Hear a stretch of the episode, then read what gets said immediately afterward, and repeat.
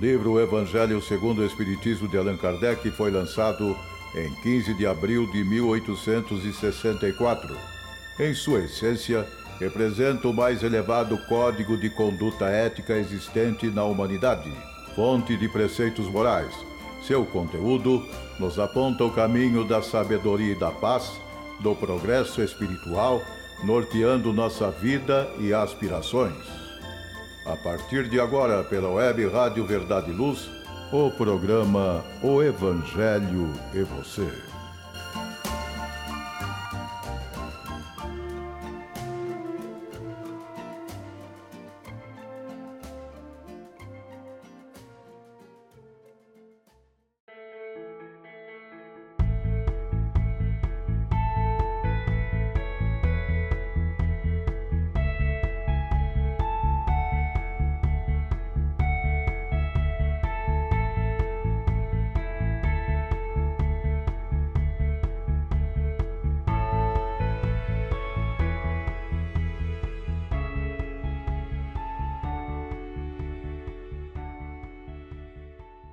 Olá, minha amiga, olá, meu amigo, sejam bem-vindos a mais um programa O Evangelho e Você, aqui através da Web Rádio Verdade e Luz da cidade de Ribeirão Preto.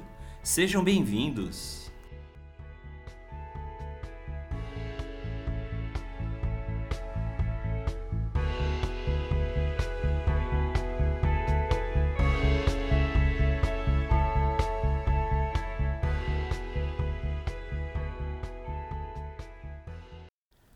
Meus amigos, minhas amigas, retornando então mais um programa O Evangelho e Você, iniciando hoje o episódio de número 60.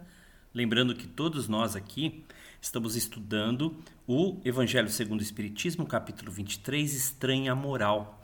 Nós, no programa passado do número 59, nós terminamos de trazer lá algumas anotações que Kardec fazia no item 3 e hoje, portanto, nós vamos iniciar o item 4 e seguintes, cujo título é Abandonar seu pai, sua mãe e seus filhos. Os itens 4, 5 e 6 são todos eles é, tirados do Evangelho. É, o item número 4 do Evangelho de Mateus, o número 5 do Evangelho de Lucas e o número 6 também no Evangelho de Lucas.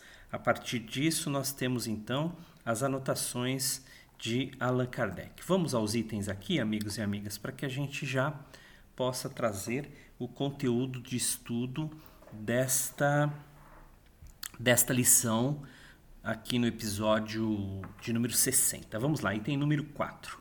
Aquele que houver deixado pelo meu nome sua casa, os seus irmãos, ou suas irmãs, ou seu pai, ou sua mãe, ou sua mulher, ou seus filhos, ou suas terras, receberá o cêntuplo de tudo isso e terá por herança a vida eterna. Passagem de Mateus, capítulo 19, versículo 29, o item número 5. Então disse-lhe Pedro: Quanto a nós, vês que tudo deixamos e te seguimos. Jesus lhe observou: Digo-vos em verdade que ninguém deixará pelo reino de Deus sua casa, ou seu pai, ou sua mãe, ou seus irmãos, ou sua mulher, ou seus filhos, que não receba já neste mundo muito mais e no século vindouro a vida eterna. Passagem de Lucas, capítulo 18, versículos 28 a 30, o item número 6. Disse-lhe outro: Senhor, eu te seguirei, mas permite que antes disponha do que tenho em minha casa. Jesus lhe respondeu: Quem quer que, tendo posto a mão na charrua, olhar para trás, não está apto para o reino de Deus. Lucas, capítulo 9, versículos de 61 e 62. Vamos então as orientações trazidas por Kardec. Sem discutir as palavras, deve-se aqui procurar o pensamento, que era evidentemente este. Os interesses da vida futura prevalecem sobre todos os interesses e todas as considerações humanas, porque esse pensamento está de acordo com a substância da doutrina de Jesus, ao passo que a ideia de uma renunciação à família seria a negação dessa doutrina. Não temos, aliás, sob as vistas, a aplicação dessas máximas no sacrifício dos interesses e das afeições de família aos da pátria? Censura-se porventura aquele que deixa seu pai, sua mãe, seus irmãos, sua mulher, seus filhos para marchar em defesa do seu país? Não se lhe reconhece, ao contrário, grande mérito em arrancar-se às doçuras do lar doméstico, aos liames da amizade para cumprir um dever. É que então há deveres que sobrelevam a outros deveres. Não impõe a lei à filha a obrigação de deixar os pais para acompanhar o seu esposo?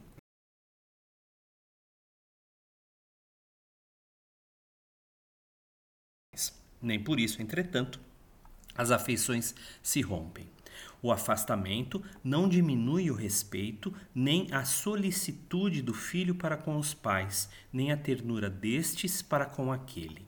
Vê-se, portanto, que, mesmo tomadas ao pé da letra, excetuado o termo odiar, aquelas palavras não seriam uma negação do mandamento que prescreve ao homem honrar o seu pai e sua mãe, nem do afeto paternal. Com mais forte razão, não o seriam se tomadas segundo o Espírito. Tinham elas por fim mostrar, mediante uma hipérbole, quão imperioso é para a criatura o dever de ocupar-se com a vida futura. Amigos, rapidamente eu já quero fazer uma pequena intervenção. Kardec, aqui nesse texto inicial, se utiliza da palavra hipérbole. Hipérbole, como nós sabemos, é uma figura de linguagem. É uma figura de linguagem que acaba por dar ênfase de maneira bastante exagerada a determinado conteúdo, a determinada provocação.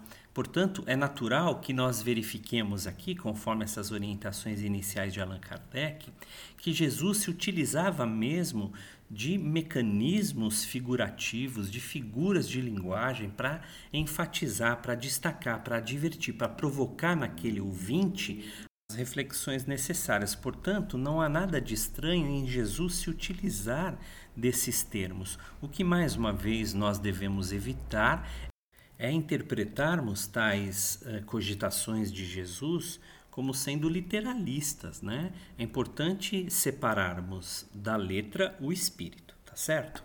Então vamos continuar aqui. Continua Kardec. Aliás, pouco chocantes haviam de ser para um povo e numa época em que, como consequência dos costumes, os laços de família eram menos fortes do que no seio de uma civilização moral mais avançada. Esses laços, mais fracos nos povos primitivos, fortalecem-se com o desenvolvimento da sensibilidade e do senso moral. A própria separação é necessária ao progresso. Assim, as famílias, como as raças, se abastardam desde que se não entrecruzem, se não enxertem umas nas outras. É essa uma lei da natureza, tanto no interesse do progresso moral quanto no do progresso físico. Finaliza aqui Kardec considerando aqui as coisas são consideradas apenas do ponto de vista terreno. O espiritismo nolas faz ver de modo mais alto, mostrando serem os do espírito e não os do corpo os verdadeiros laços de afeição. Que aqueles laços não se quebram pela separação nem mesmo pela morte do corpo, que se robustecem na vida espiritual pela depuração do espírito verdade consoladora, da qual grande força aurem as criaturas para suportarem as vicissitudes da vida. Muito bem, amigos e amigas. Kardec, então, deixa claro aqui nas suas anotações o especial cuidado que devemos ter na interpretação de determinadas falas de Jesus. Como nós estamos estudando, esse capítulo 23, Estranha Moral, vai destacar durante toda as suas considerações exatamente os cuidados necessários para que nós saibamos interpretar a mensagem de Jesus com justeza, com bom senso, com lógica, com sensibilidade, mas fugindo de eventuais apelos literalistas, onde não raro nos prendemos mais à forma do que ao conteúdo, tá certo? Então vamos agora dar continuidade aqui à leitura, às nossas reflexões já indo para o item 7, intitulado aqui Deixar aos mortos o cuidado de enterrar os seus mortos.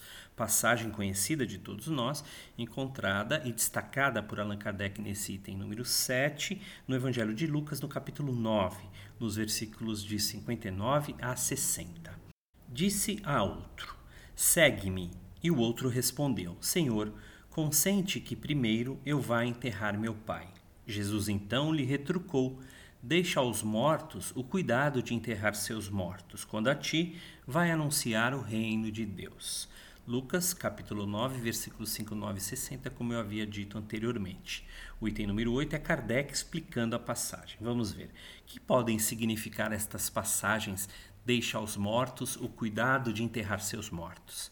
As considerações precedentes mostram, em primeiro lugar, que nas circunstâncias em que foram proferidas não podiam conter censura a aquele que considerava um dever de piedade filial ir sepultar seu pai. Tem, no entanto, um sentido profundo que só o conhecimento mais completo da vida espiritual podia tornar perceptível. A vida espiritual é, com efeito, a verdadeira vida, é a vida normal do espírito, sendo-lhe transitória e passageira a existência terrestre, espécie de morte se comparada ao esplendor e à atividade da outra. O corpo não passa de simples vestimenta grosseira que temporariamente cobre o espírito, verdadeiro grilhão que o prende à gleba terrena, do qual se sente ele feliz em libertar-se.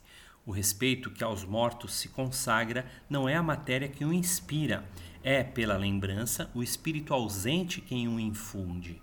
Ele é análogo àquele que se vota aos objetos que lhe pertenceram, que ele tocou e que as pessoas que lhe são afeiçoadas guardam como relíquias. Era isso o que aquele homem não podia por si mesmo compreender. Jesus lhe ensina, dizendo: Não te preocupes com o corpo. Pensa antes no espírito, vai ensinar o reino de Deus. Vai dizer aos homens que a pátria deles não é a terra, mas o céu, porquanto somente lá transcorre a verdadeira vida. Bem, amigos, depois dessas considerações de Allan Kardec, eu gostaria de trazer aqui uma interessante reflexão proposta por Joana de Ângeles. Joana de Ângeles escreve em 1989 um livro intitulado Jesus e Atualidade. Lá tem um capítulo chamado Jesus e Decisão, em que ela analisa essa passagem que nós acabamos de verificar aqui com, com Allan Kardec, essa passagem de deixar aos mortos o cuidado de enterrar seus mortos. Num determinado momento, Joana de Ângeles vai dizer o seguinte: pode causar estranheza a atitude proposta de Jesus a um filho que pretendia cumprir com o seu dever imediato, no caso, enterrar o pai desencarnado.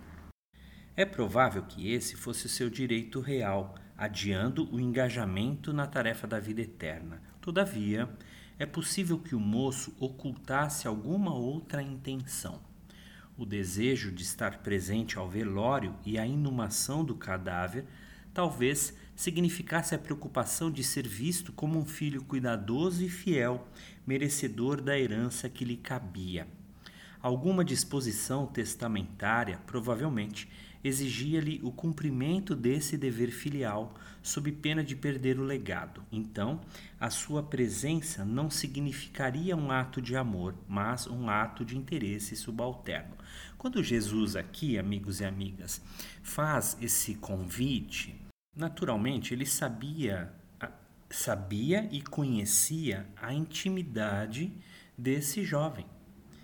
Ele, naturalmente, reconhecia ali que, acima de tudo, essa proposta por ele feita, a de construir no coração o reino de Deus, portanto, anunciar o reino de Deus e deixar que os mortos cuidassem de enterrar os seus próprios mortos, é claro que ele procurava destacar uma aferição de valor que, durante todo o seu ministério de, de amor, Jesus faz. Né? Jesus, é, evidentemente, enaltece os valores espirituais, não em detrimento dos materiais, mas reconhecendo a prioridade destes. Né? Portanto, os valores espirituais devem ser para nós os prioritários e os valores materiais devem ser deixados em segundo lugar. Não porque eles tenham, eh, enquanto nós estamos no mundo, não que eles tenham ou que ele teria um desprezo por esses valores ou que eles não tenham importância. Não é nada disso. Mas, conhecendo assim o nosso posicionamento de seres espirituais, é justo que busquemos a verdade espiritual, ou seja, ainda a construção dos valores espirituais em nós mesmos. Por isso, as observações aqui são tão relevantes para as nossas considerações. Não se trata, assim, de desprezo pelas questões terrenas, sobretudo o desprezo aqui desse cuidado especial de, de, de cuidar das demandas funerárias diante de um pai que acabara de falecer. Não. Jesus jamais é, é, evidenciaria essa, essa falta de atenção, né? É, mas destacando que a vida espiritual é a verdadeira vida e que, portanto, é natural que nós busquemos, em primeiro lugar, o reino do céu e sua justiça, porque tudo mais nos será acrescentado, como ele próprio afirmou lá no capítulo 6, versículo 34 do Evangelho de Mateus, tá certo? Então vamos aqui dando continuidade às nossas eh, observações, ao nosso estudo. Vamos aqui ao item número 9, que é uma outra passagem encontrada em Mateus. Não vim trazer a paz, mas a divisão. Vejamos então. Diz então Jesus: Não penseis que eu tenha vindo trazer paz à terra. Não vim trazer a paz, mas a espada. Porquanto vim separar de seu pai o filho, de sua mãe a filha, de sua sogra a nora. E o homem terá por inimigos os de sua própria casa. Passagem de Mateus, capítulo 10, versículos 34 a 36. No item 10 é uma outra passagem encontrada em Lucas. Vamos ver. Vim para lançar fogo à terra, e que é o desejo, senão que ele se acenda. Tenho de ser batizado com um batismo, e quanto me sinto desejoso de que ele se cumpra. Julgais que eu tenha vindo trazer paz à terra? Não, eu vos afirmo, ao contrário, vim trazer a divisão. Pois, doravante, se estiverem numa casa cinco pessoas, estarão elas divididas umas contra as outras, três contra duas e duas contra três. O pai estará em divisão com o filho, e o filho com o pai, a mãe com a filha, e a filha com a mãe, a sogra com a nora e a nora com a sogra. Lucas, capítulo 12, versículos 49 e 53. Vamos às orientações de Allan Kardec aqui neste item 11. Será mesmo possível que Jesus, a personificação da doçura e da bondade, Jesus que não cessou de pregar o amor do próximo, haja dito: Não vim trazer a paz, mas a espada, vim separar do pai o filho, do esposo a esposa, vim lançar fogo à terra e tenho pressa de que ele se acenda? Não estarão essas palavras em contradição flagrante com os seus ensinos? Não haverá blasfêmia em lhe atribuírem a linguagem de um conquistador sanguinário e devastador? Não, não há blasfêmia nem contradição nessas palavras, pois foi mesmo ele quem as pronunciou e elas dão testemunho da sua alta sabedoria. Apenas um pouco equívoca, a forma não lhe exprime com exatidão o pensamento, o que deu lugar a que se enganassem relativamente ao verdadeiro sentido delas tomadas ao pé da letra, tenderiam a transformar a sua missão, toda ela de paz, noutra de perturbação e discórdia, consequência absurda que o bom senso repele, porquanto Jesus não podia desmentir-se.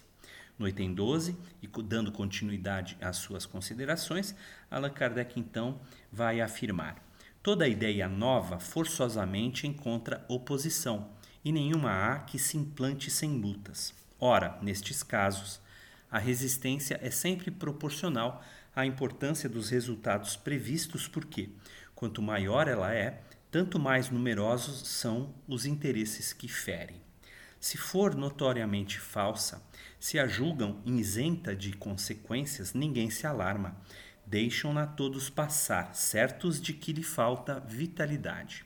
Se, porém, é verdadeira, se assenta em sólida base, se lhe prevê em futuro, um secreto pressentimento adverte os seus antagonistas de que constitui um perigo para eles e para a ordem das coisas em cuja manutenção se empenham. Atiram-se, então, contra ela e contra os seus adeptos. Assim, pois, a medida da importância e dos resultados de uma ideia nova se encontra na emoção que o seu aparecimento causa, na violência da oposição que provoca, bem como no grau e na persistência da ira dos seus adversários. Item número 13, Kardec continua: Jesus vinha proclamar uma doutrina que solaparia pela base os abusos de que viviam os fariseus, os escribas e os sacerdotes do seu tempo. Imolaram-no, portanto, certos de que, matando o homem, matariam a ideia. Esta, porém, sobreviveu porque era verdadeira. Engrandeceu-se porque correspondia aos desígnios de Deus e, nascida num pequeno e obscuro burgo da Judéia, foi plantar o seu estandarte na capital mesma do mundo pagão, à face dos seus mais encarniçados inimigos, daqueles que mais porfiavam em combatê-la, porque subvertia crenças seculares a que eles se apegavam muito mais por interesse do que por convicção. Lutas das mais terríveis esperavam aí pelos seus apóstolos, foram inumeráveis as vítimas. A ideia, no entanto, avolumou-se sempre e triunfou porque, como verdade, sobrelevava as que a precederam. Kardec aqui continua, amigos e amigas, nesse próximo item 14, argumentando as reflexões sobre a incoerência em considerarmos nas palavras de Jesus algo que deve ser, mais uma vez, tomado como absoluta verdade. Eu não digo aqui, e devemos tomar muito cuidado com isso, a verdade em sua essência, porque essa de fato é bastante relevante. Kardec até vai dizer: não há blasfêmia, não há contradição nas palavras de Jesus. Ele mesmo as pronunciou. Mas nós não podemos acreditar que tenha sido exatamente assim. Né? A forma de expressão dessas desse sentido, vamos dizer, de orientação e de ensino que Jesus traz, necessariamente não foi essas anotadas no Evangelho de Lucas ou ainda no Evangelho de Mateus, conforme os itens previamente aqui estudados, o 9 e o 10. Assim, nesse item de número 14, continua Allan Kardec a afirmar: é de notar-se que o cristianismo surgiu quando o paganismo já entrara em declínio e se debatia contra as luzes da razão. Ainda era praticado pro forma, a crença, porém, desaparecera. Apenas o interesse pessoal o sustentava. Ora, é tenaz o interesse, jamais cede à evidência. Irrita-se tanto mais quanto mais preemptórios e demonstrativos de seu erro são os argumentos que se lhe opõem. Sabe ele muito bem que está errado, mas isso não o abala, porquanto a verdadeira fé não lhe está na alma. O que mais teme é a luz, que dá vista aos secos. É-lhe proveitoso o erro, ele se agarra e o defende. Sócrates também não ensinara uma doutrina até certo ponto análoga à do Cristo? Por que não prevaleceu naquela época sua doutrina no seio de um dos povos mais inteligentes da terra? É que ainda não chegara o tempo. Ele semeou numa terra não lavrada. O paganismo ainda não se achava gasto. O Cristo recebeu em propício tempo a sua missão. Muito faltava, é certo, para que todos os homens da sua época estivessem à altura das ideias cristãs, mas havia entre eles uma aptidão mais geral para as assimilar, pois que já se começava a sentir o vazio que as crenças vulgares deixavam na alma. Sócrates e Platão haviam aberto caminho e predisposto os espíritos. Assim termina esse item número 14, evidentemente, com a preocupação eh, explícita de Allan Kardec a fim de destacar a essência do ensinamento e não, como nós já ressaltamos, e ele próprio também ressalta o tempo todo, a forma que esse ensinamento se dá, sobretudo diante destas afirmações de Jesus que nos causam de fato alguma estranheza.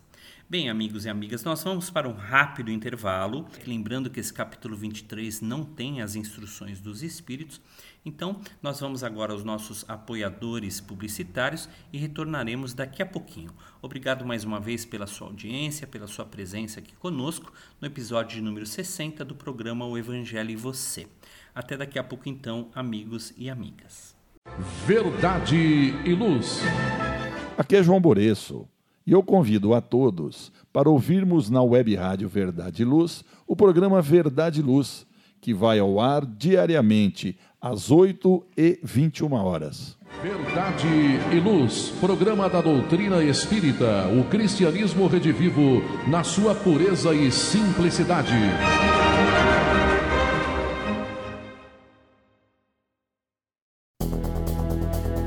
Está reformando ou construindo? A Elétrica Bege tem tudo em materiais elétricos, ferragens e ferramentas para sua residência ou construção A elétrica bege tem lâmpadas de LED, fios e cabos flexíveis, torneiras, ventiladores e escadas em alumínio. A elétrica bege fica na rua João Guião, 1417, na Vila Virgínia. Telefone 3637-0202. Os preços mais imbatíveis de Ribeirão Preto você encontra na Elétrica Bege, Rua João Guião, 1417. Telefone 3637-0202.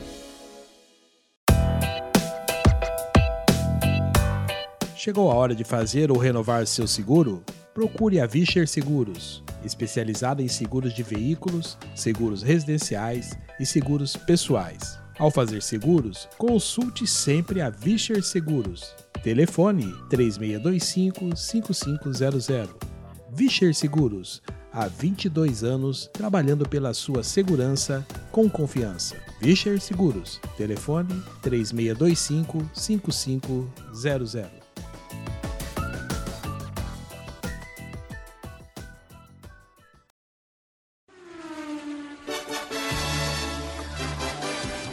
Jet Power Autopeças. Há 15 anos no ramo de peças automotivas e especializada em injeção eletrônica e ignição. Agora, para atender melhor seus clientes, completou seu pacote com peças de freio, suspensão e motor, carros nacionais e importados. Consulte nossos preços pelo site www.injetpower.com.br ou entre em contato com nossa loja física. Jet Power Autopeças, Rua Franco da Rocha, 634, Vila Virgínia. Fone WhatsApp 16 39190791.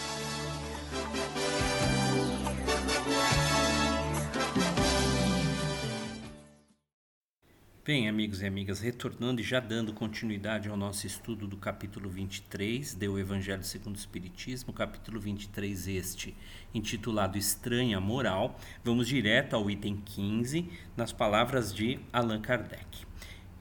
Infelizmente, os adeptos da nova doutrina não se entenderam quanto à interpretação das palavras do Mestre, veladas, as mais das vezes, pela alegoria e pelas figuras da linguagem. Daí o nascerem sem demora numerosas seitas, pretendendo todas possuir exclusivamente a verdade e o não bastarem 18 séculos para pô-las de acordo.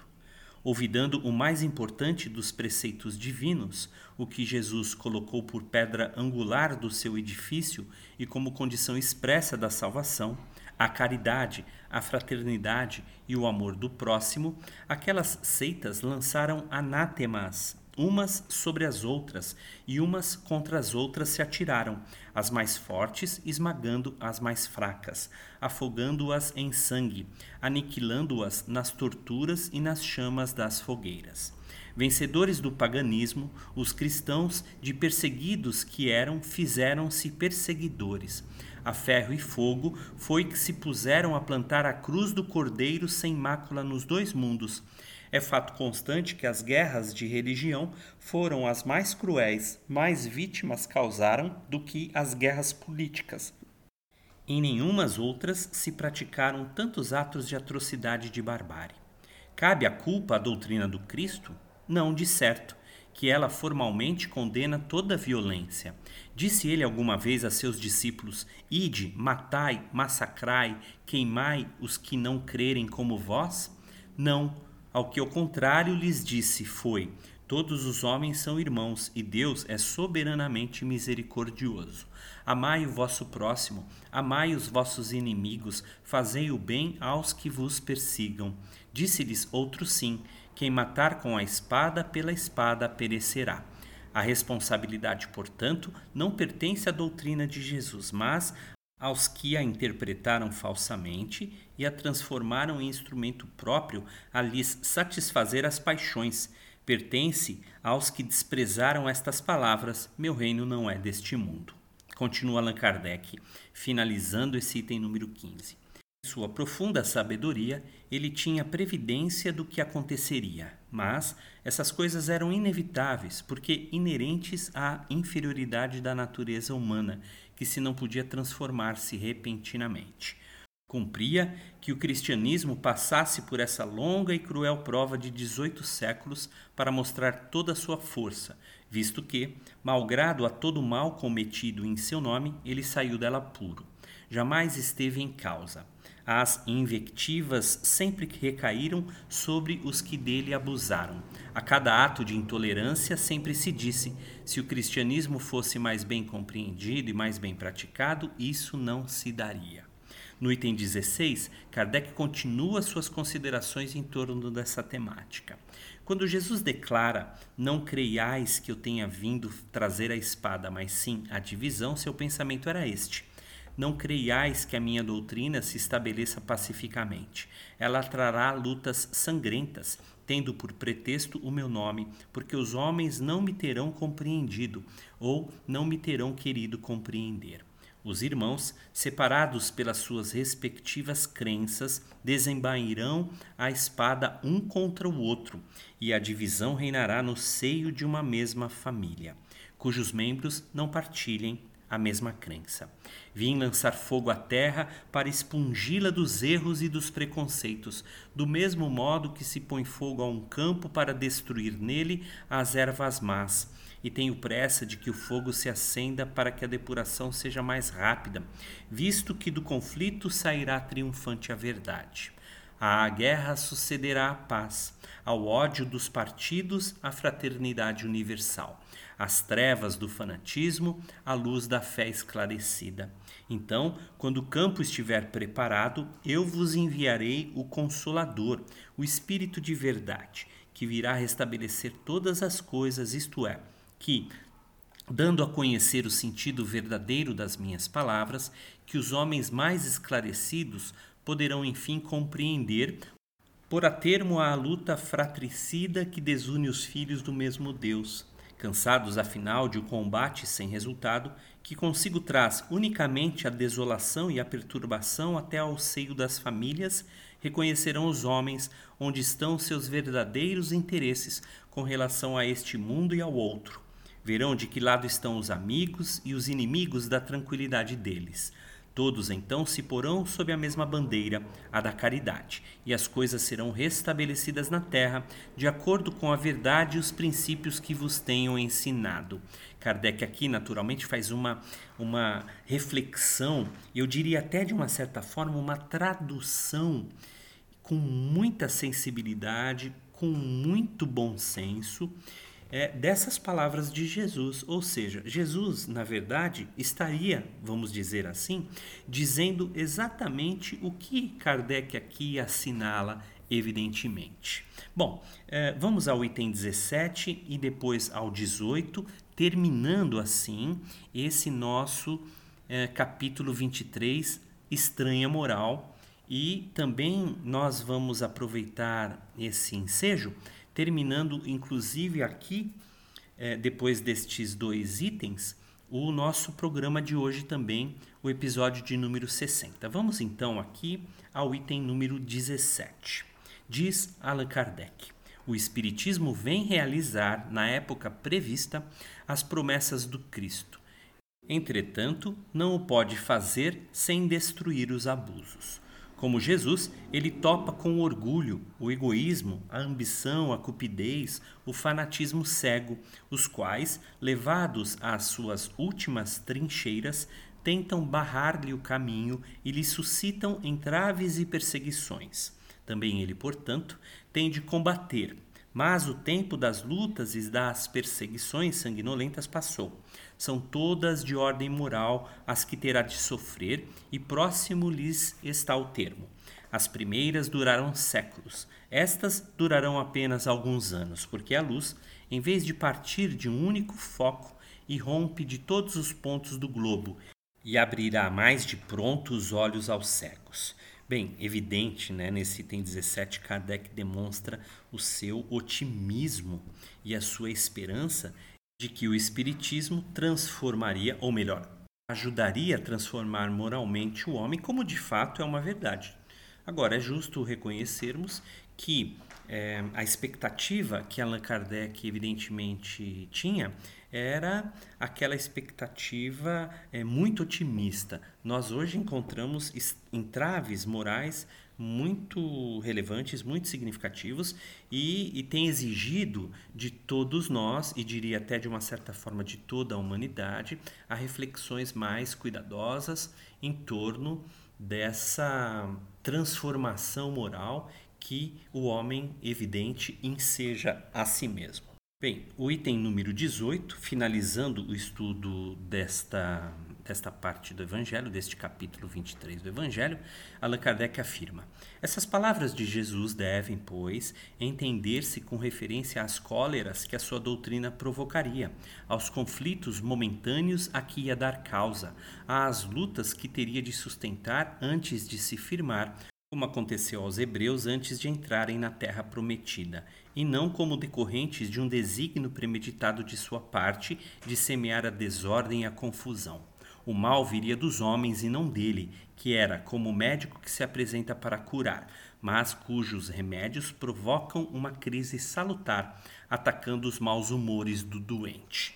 Bem, amigos e amigas, todo esse capítulo assim acaba por apresentar as reflexões essencialmente destinadas àqueles que querem, ou melhor, que já se encontram receptivos assim, a analisarem, vamos dizer, as entrelinhas da mensa de algumas mensagens de Jesus. Eu digo de algumas porque Jesus também tem mensagens muito contundentes, diretas e objetivas.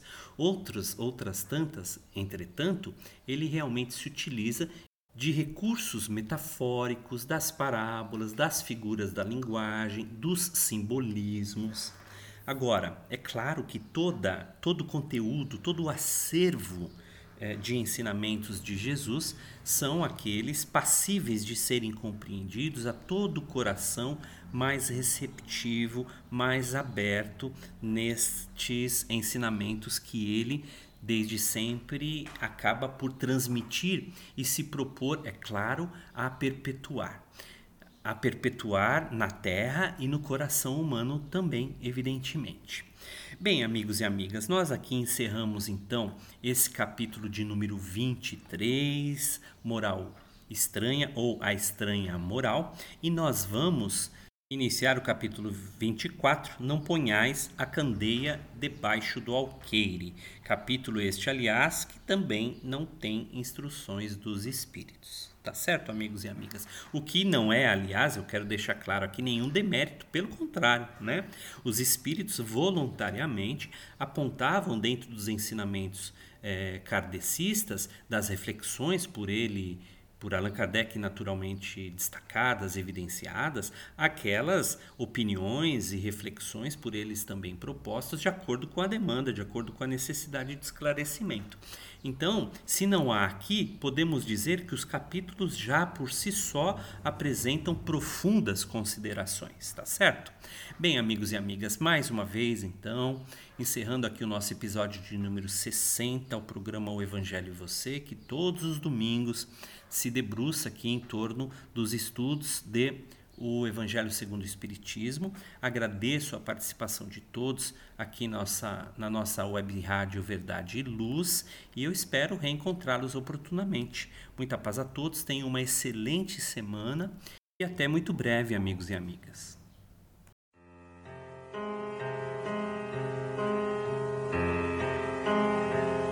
Você acompanhou pela web Rádio Verdade Luz mais um programa de estudos e divulgação da doutrina espírita. Fique ligado na nossa programação.